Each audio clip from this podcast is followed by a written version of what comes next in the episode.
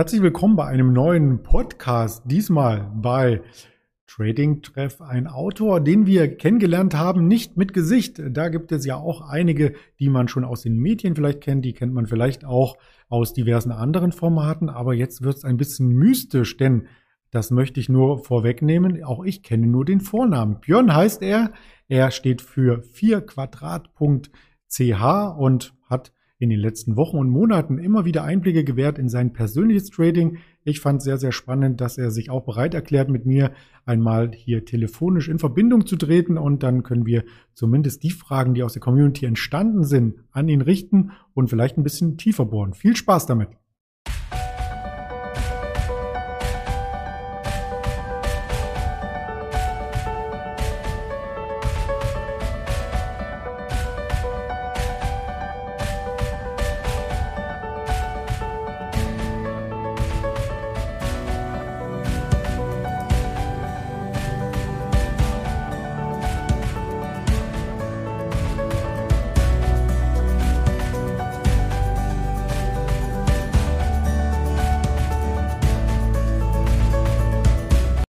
Und hier ist ja auch der Björn. Ich darf dich begrüßen am Telefon nur. Hallo Björn.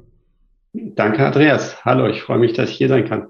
Ja, sehr gerne. Also Telefon ist schon weitaus mehr als alle, die dich gerne lesen auf dem Blog von Trading Treff schon über dich erfahren durften. Es geht auch gar nicht um dich als Privatperson, die im Vordergrund stehen soll, sondern um dein Trading an sich. Und das fand ich sehr, sehr spannend.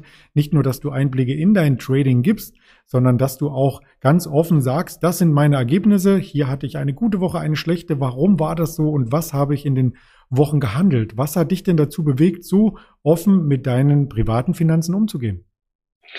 Es sind verschiedene Aspekte. Also zum einen hilft es mir, das als so eine Art äh, Trading-Tagebuch auch zu führen.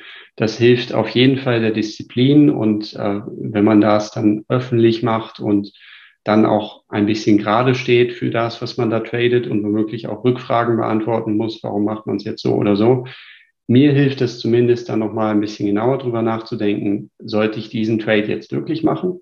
Also Disziplin ist das eine. Und das andere ist auf jeden Fall auch, mich stört ein bisschen, dass äh, viele Trader in der Community sehr intransparent mit ihren Ergebnissen sind. Und wenn mich das stört, dann muss ich das selber anders machen. Insofern war das mal ein, ein bisschen ein Experiment, was ich im, ich glaube, im März oder so 2021 gestartet habe äh, und bin einfach bei dem dabei geblieben. Was wir sehr, sehr cool finden, weil dadurch haben wir auch Einblicke, wie es laufen kann, auf positive, auf negativer Hinsicht her. Mehrheitlich, wenn ich das mal so in meinem ähm, Erinnerungsvermögen rezipiere, ist es positiv gelaufen, oder? Was kannst du als Fazit von März bis jetzt über dein Depot sagen? Ja, insgesamt bin ich ganz zufrieden. Äh, ich publiziere die, die Ergebnisse jetzt seit März, gebe aber auch jeweils die Gesamtübersicht für das ganze Jahr. Also seit Beginn des Jahres und ich glaube sogar ähm, immer die Rückblende ein ganzes Jahr zeige ich auch. Äh, für dieses Jahr bin ich auf jeden Fall sehr zufrieden. Märkte haben ja gut mitgespielt. Jetzt bin ich seit zwei, drei Monaten in dem einen Depot im Drawdown ähm, was aber auch nicht weiter tragisch ist, weil das gehört einfach mit zu der Strategie, die ich dort trade. Und solange ich überzeugt bin und weiß, warum meine Strategie funktioniert, habe ich mittlerweile auch weniger ein Problem, dann so einen Drawdown durchzustehen. Das heißt, du bist schon sehr gefestigt in deinem Trading und machst das nicht erst seit dem März? Nein, das mache ich schon recht lange. Börse überhaupt sind jetzt, ach Gott, ewig, seit fast 20 Jahren oder sogar über 20 Jahren mittlerweile ähm, mit allem Möglichen angefangen, mit ähm, Fonds und, und Penny Stocks und äh, Börsenbriefe habe ich ganz viel ausprobiert, Futures habe ich gehandelt, alles Mögliche äh, und bin dann aber jetzt so vor fünf, sechs Jahren oder so auf Optionen gekommen und habe eigentlich das, was vorher bei mir lange Zeit nicht funktioniert hat, dass ich wirklich eine profitable, für mich funktionierende Strategie gefunden habe, ähm, das hat sich mit Optionen dann doch so über die Zeit dann verändert. Und jetzt bin ich eben mit Optionen ernsthafter seit drei, vier Jahren ungefähr dran und die letzten Jahre eigentlich auch recht stabil und ganz zufriedenstellend mit den Ergebnissen. Das heißt, ganz zufriedenstellend, was kann man so ungefähr für eine Jahresperformance mal ins Bild halten? Ähm, hm, schwierig zu sagen. Also ich bin mal auf dem Blog, ich glaube, dort habe ich es auch geschrieben, äh, bin ich relativ konservativ gestartet mit, wenn ich so ein halbes bis ein Prozent pro Monat erreiche mit aktivem Trading, dann wäre ich eigentlich schon ganz zufrieden damit. Jetzt läuft es die letzten Monate eigentlich außerordentlich gut, dass ich eher so bei ein bis vier Prozent pro Monat ankomme. Und äh, mittlerweile gewöhnt man sich ja dann doch ein bisschen dran. Und insofern, wenn ich das halten kann, dann wäre das sehr, sehr zufriedenstellend und sehr gut für mich.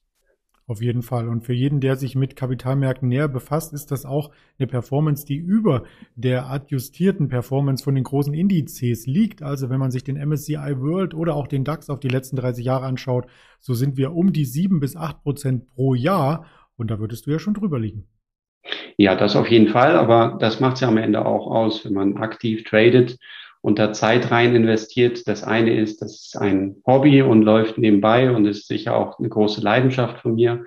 Aber wenn die Ergebnisse dann am Ende dabei rauskommen und stimmen, dann macht das natürlich noch umso mehr Spaß.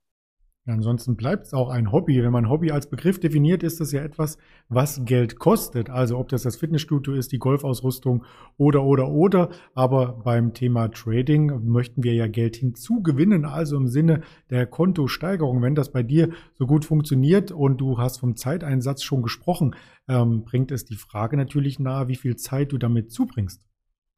Ja, absolut. Also ich sehe das genauso. Hobbys normalerweise kosten Geld. Das, glaube ich, hat für mich auch den großen Wechsel gemacht, seitdem ich das sehr viel disziplinierter angehe. Ähm, funktioniert das dann auch mit den Ergebnissen besser. Von Zeitaufwand ist ein bisschen unterschiedlich. Ich handle verschiedene Depots. Ähm, jetzt bei dem aktiven, da fokussiere ich vor allem auf Earnings, also Quartalsberichte, wenn sie in den USA rauskommen. Das ist eine recht aktive Strategie. Dort bin ich eigentlich täglich dran, dass ich zumindest schaue, welche Unternehmen berichten und ähm, passen die mit meinen Kriterien zusammen, so dass ich dann auch einen Trade eröffne. Das würde ich sagen, ist vielleicht halbe Stunde bis Stunde am Tag. Äh, daneben habe ich dann aber noch ein zweites Depot, was viel, viel weniger Zeitaufwand, aber auch konservativer im Risiko ist. Ähm, und dort bin ich im Moment immer nur am Freitagabend jeweils dran für fünf bis zwanzig Minuten. Das heißt, den Rest des Tages in der Woche ähm, sonst du dich oder wie kann man sich das vorstellen? Nicht ganz. Ich arbeite 100 Prozent, äh, bin also von dem her auch gut ausgelastet. Und Trading ist eben mehr als eine Leidenschaft und mehr als ein Hobby mittlerweile, glaube ich auch, aber ist eben nicht mein Hauptberuf. Ist das deiner Meinung nach vielleicht auch eines der Kriterien für Erfolg, wenn man sich nicht 100 Prozent ähm, auf die Performance verlassen muss, weil man mit einem realen ähm, Job, mit einer Arbeitsstelle auch weiß, dass das Fixgehalt jeden Monat reinkommt? Also entspannen tut es auf jeden Fall. Ich glaube, das ist schon ein wichtiger Faktor. Ähm, der emotionale Druck, glaube ich, wäre deutlich höher, wenn ich jetzt vom Trading wirklich leben müsste. So ist es, ich verdiene ein gutes Gehalt über meinen normalen Job und brauche das Geld insofern vom Trading eigentlich nicht. Das entspannt auf jeden Fall. Ähm, tatsächlich jetzt mit steigender Depotgröße und auch ein bisschen mehr gefestigten Strategien. Ich überlege dann schon immer mal, wie es wohl wäre, wenn ich vielleicht irgendwann den Schritt mache und das dann tatsächlich hauptberuflich mache. Ich glaube, dann würde ich mir auch tatsächlich überlegen, ob ich nicht das Geld, was ich über die nächsten ein, zwei, drei Jahre brauche, dann womöglich zur Seite lege und damit dann auch wieder den emotionalen Druck wegnehme. Dann habe ich eben das zur Seite gelegt, kann davon normal leben und das, was, was beim Trading rumkommt, über die Zeit, das äh, kann dann die Kasse wieder auffüllen, so, so gesehen. Jetzt fragt sich der geneigte Podcast-Zuschauer natürlich, um welche Summen es sich hier handelt. Wenn er deine Berichte, deine Monats- und Wochenergebnisse noch nicht gelesen hat, ähm, dann heißt er aufmerksam darauf geworden, deinen Blog zu besuchen, zum Beispiel 4quadrat.ch oder auch auf Trading-Treff natürlich als Autor zu finden. Und genau auf deiner Homepage sieht man dann auch das Portfolio in Euro. Ich kann es kaum äh, wiedergeben. Vielleicht möchtest du sagen, wie die aktuelle Summe ist. Ja, es setzt sich eben aus drei Depots zusammen.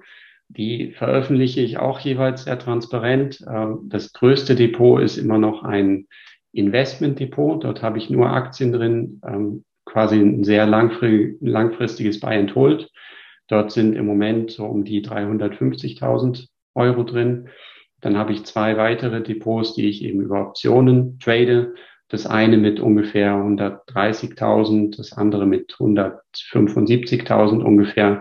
Also Größenordnung insgesamt äh, lege ich Geld mit 650.000 ungefähr an. Wow, also da könnte man in Brandenburg äh, teilweise schon ein halbes Dorf von kaufen. Ich weiß, in der Schweiz ist das Geld natürlich äh, schneller auch wieder weg. Leider ja, die Ausgaben sind in der Schweiz deutlich höher.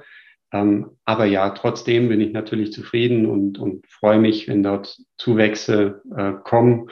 Und wie gesagt, letztlich, ich bin in einer sehr, sehr komfortablen Situation. Ich brauche das Geld nicht zum Leben. Und äh, darum kann ich das gut in solchen Depots dann eben führen und hoffentlich weiter wachsen lassen. Das klingt sehr gefestigt. Weiter wachsen, wachsen ist das Stichwort, aber wenn man das Pferd von hinten aufsattelt, wie ging es denn los? Also hast du bei den Depots quasi ähm, schon begonnen mit äh, 500.000 oder 600.000 äh, oder bist du ganz klein gestartet und hast es sukzessive in den letzten Jahren nach oben gehandelt?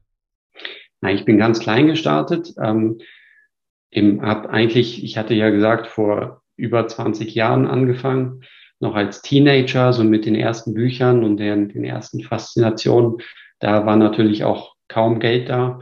Ähm, ich glaube, so die, den ersten großen Schritt, den gab es dann, als ich das von meiner Oma angelegte Depot dann irgendwann geerbt habe. Da waren, glaube ich, damals 10.000 Euro drin. Äh, was sie mal für uns angelegt hatte. Und äh, das habe ich dann irgendwann übernommen und habe dann versucht, das selber zu managen. Eben mit ganz unterschiedlichen Erfolgen. Bin über die letzten 20 Jahre mit immer mal sehr guten Ergebnissen. Ähm, ja, gute Ergebnisse haben rausgeschaut, aber haben auch immer wieder große Rückschläge, Rückschläge gegeben, so dass ich also sehr schwankend über die Jahre gewesen bin. Insofern ist tatsächlich das Allermeiste von der Depotgröße, die ich jetzt habe, ist mühsam erarbeitet und erspart. Und so die letzten ein, 200.000 sind jetzt dann über Depotzuwächse nochmal gekommen. Aber eben das meiste ist tatsächlich über die, wie gesagt, fast 20 Jahre dann mühsam angespart worden. Es gibt ja auch so einen äh, Spruch, der ist gar nicht so äh, dumm, wenn man näher drüber nachdenkt. Die erste Million ist die schwerste, soll aber heißen, dass man, wenn man mit 10.000 beginnt und vielleicht ähm, acht Jahre benötigt, um auf 100.000 zu kommen mit einer jährlichen Performance von acht Prozent, ist das durchaus möglich. Geht es viel, viel schneller von den 100.000 dann auf die 200.000, als auf die nächste runde Marke zu kommen. Hast du denn da irgendein Ziel, wo du unbedingt hinkommen möchtest? Ja, solche Berechnungen kenne ich natürlich auch und habe mich da auch lange mit beschäftigt. Ehrlich gesagt glaube ich, das war einer der größten Fehler, die ich überhaupt gemacht habe, ähm, weil ich mal überlegt hatte, so mit Anfang 20, ich möchte gerne mit 30 Millionär sein. Ich möchte eine Million haben.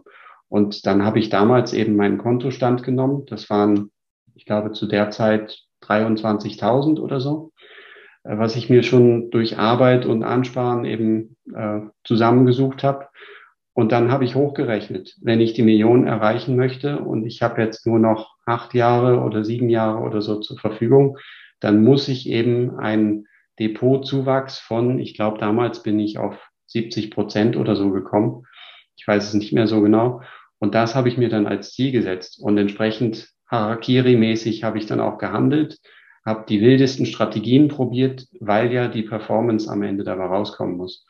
Und mit dieser völlig übersteigerten und, und überzogenen, unrealistischen Erwartungen habe ich dann viel zu hohe Risiken genommen, immer wieder. Und glaube ich, ist dann auch der Grund gewesen, warum ich dann doch nicht so konstant gewesen bin. Jetzt mit steigender Depotgröße hat sich das alles ein bisschen geändert. Dort ist die Erwartung deutlich runtergegangen. Ich muss nicht mehr 70 Prozent im Jahr machen. Ich wüsste auch gar nicht wie. Also zumindest ich kann das nicht. Ähm, mir reichen deutlich weniger große Zuwächse und ich werde trotzdem irgendwann dann ordentliche Summen im Depot erreichen. Äh, klar, jetzt eine Million im Depot zu haben, wäre sicher irgendwann schön, aber ich habe dafür keinen fixen Zeitplan oder dass ich das unbedingt erreichen muss. Also insofern, nein, direkte Ziele für das habe ich jetzt nicht. Der Weg ist auch das Ziel, gerade beim Trading und man kann ja bei mehreren Zielen auch im normalen Leben abseits des Tradings immer wieder feststellen, dass wenn man das Ziel zu stark vor Augen hat, dass man das Ziel nicht erreicht. Ein Paradebeispiel aus dem Alltag ist zum Beispiel das Einschlafen. Also wer hier unbedingt abends äh, schnell äh, zur Ruhe kommen möchte und im Bett liegt und sagt, jetzt möchte ich einschlafen, jetzt möchte ich einschlafen, das funktioniert nicht. Wenn man aber vielleicht ähm, nicht unbedingt unseren Podcast, aber vielleicht andere Podcasts oder Videos schaut oder vor dem Fernseher, da gibt es ja verschiedenste äh, Methoden äh, bei Menschen, die dann ihn triggern oder den Mensch triggern, dann schläft man fast von ganz alleine ein und so könnte es auch mit einer Depotentwicklung sein, oder?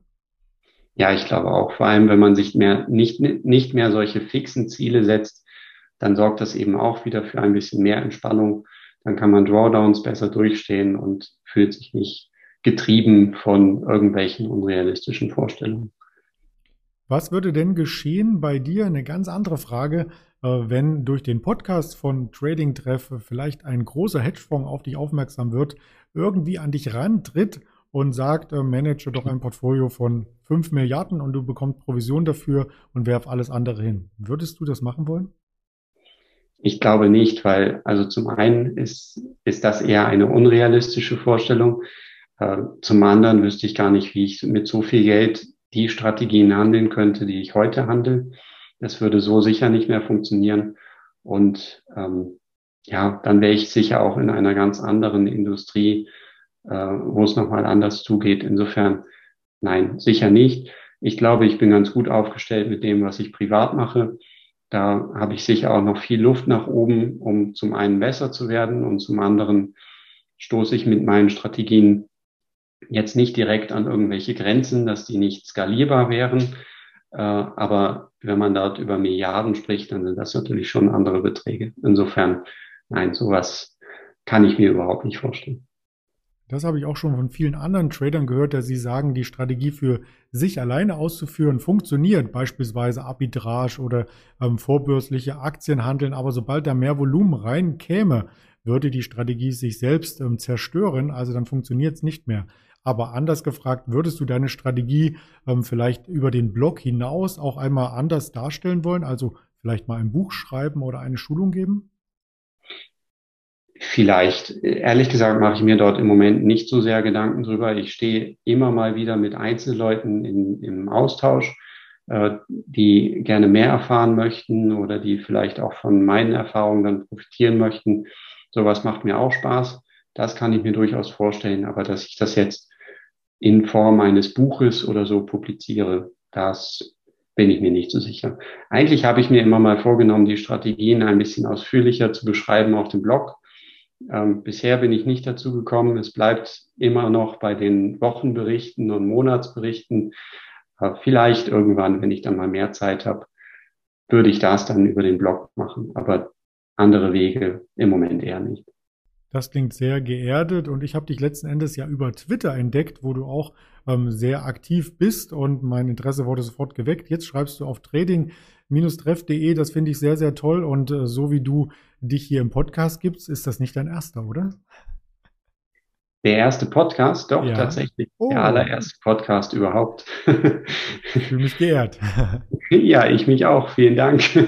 Sehr schön, sehr schön. Das heißt, ähm, jetzt erstmal äh, Interesse geweckt. Vielleicht gibt es deine äh, Trading-Ergebnisse dann auch in einem eigenen Podcast. Man wird zumindest gespannt sein. Und ich glaube, das Interesse von den Zuhörern ist auf jeden Fall geweckt, hier mal näher reinzuschauen, reinzuhören, reinzulesen was du da so treibst. Vielleicht noch eine andere äh, Frage für denjenigen, der neu in das Metier gestartet ist. Hast du denn bei der Brokerwahl da viel getestet oder stand von Anfang an für dich fest, ich vertraue einem Broker, der genau die Produkte anbietet, die ich handeln möchte und bist seitdem bei dem, ich darf es auch sagen, Lynx tätig?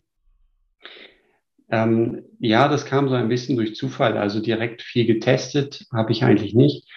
Ähm, ich habe die Depots bei verschiedenen Brokern das äh, Buy and Hold, das habe ich noch bei der Consorsbank. Das ist früher mal die Direktanlagebank München gewesen. Das ist so ein, ein Überbleibsel. Ich hatte ja gesagt, das Depot habe ich quasi von meiner Großmutter geerbt. Die hatte das dort damals angelegt und dann habe ich das einfach übernommen und bisher nicht geändert. Lynx kam dann irgendwann dazu, weil ich privat eben auch aktiver Aktien gehandelt habe und äh, die Gebühren dort über Lynx und dann Interactive Brokers dahinter natürlich deutlich günstiger sind als bei einem normalen äh, Vollbroker oder, oder äh, Consorsbank oder dergleichen. Äh, insofern kam das mit Lynx. Und das dritte Depot, das aktivste Depot, führe ich direkt bei Interactive Brokers. Das war letztlich eine Entscheidung, weil die Gebühren natürlich deutlich günstiger bei Interactive Brokers sind. Also es hat sich so ein bisschen ergeben und früher oder später werde ich die Depots vielleicht dann irgendwann konsolidieren, äh, dann wahrscheinlich eher bei Interactive Brokers, aber direkt eine Präferenz oder Empfehlung oder so habe ich dort nicht. Hauptsache ein Depot haben, würde ich in der heutigen Zeit unterschreiben. Die Inflation ist am Galoppieren. Die Verbraucherpreise steigen also sicherlich nicht nur in Deutschland und in den USA, auch in der Schweiz, denke ich mal, zu spüren. Also Bargeld ist schon lange out. Würdest du jedem empfehlen, sich da mehr mit der Materie auseinanderzusetzen oder liegt das nur für bestimmte Menschen nahe, die auch mental dafür gemacht sind? Ich glaube, es kommt darauf an, was man dort machen möchte. Also wenn man große Trading-Ergebnisse erwartet, dann ist sicher nicht jeder dafür gemacht. Ähm, aber ich glaube, es wird immer wichtiger, überhaupt irgendwie sein Geld anzulegen und eine Art Vorsorge zu betreiben. Und da gibt es ja sehr einfache Strategien. Wahrscheinlich, ich glaube, wenn ich nochmal wieder neu anfangen würde und diese ganze Leidenschaft für Börse nicht da wäre, dann würde ich mein Geld ganz langweilig in ETFs anlegen. Das ist sicher mal schon ein guter Start. Und wenn man dann ein bisschen mehr machen möchte mit Trading, dann eben aus meiner Erfahrung sind Optionen ein spannendes Mittel. Dort kann man sich so ziemlich jedes Risikoprofil selber zusammenstellen, von sehr, sehr konservativ bis zu ganz verrückt und äh, komplett auf, auf Performance ausgerichtet. Ähm, insofern, ich glaube, Optionen wahrscheinlich sind nicht ganz einfacher Start. Es gibt sicher einfache Instrumente als Optionen, aber ähm, für mich zumindest mittlerweile sind Optionen ein super flexibles Instrument und ich würde nicht darauf verzichten wollen.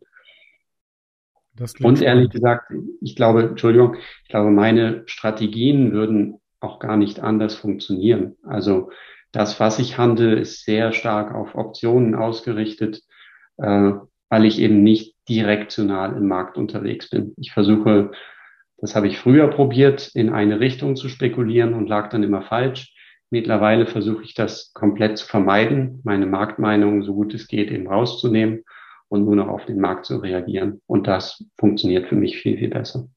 Ja, weil man das eigene Ego dann quasi den Marktbewegungen unterordnet. Auch eines der Geheimnisse von Tradern, da könnte ich noch stundenlang drüber mit dir plaudern. Machen wir vielleicht auch, aber zu einem anderen Thema oder zu einem Themenkomplex. Ich wollte dich in diesem Podcast erst einmal näher vorstellen, das Interesse auch wecken für deinen Blog. In den Shownotes gibt es auch nochmal den Direktlink zu 4quadrat.ch. Aber zuvor möchte ich mich bei dir bedanken für deine Zeit, für die tiefen Einblicke und weiterhin viel Erfolg wünschen. Wir bleiben am Ball zusammen, hoffe ich. Ja, würde mich freuen. Ich äh, werde auf jeden Fall weiter schreiben. Das hilft mir. Und wenn es den einen oder anderen interessiert, dann umso besser.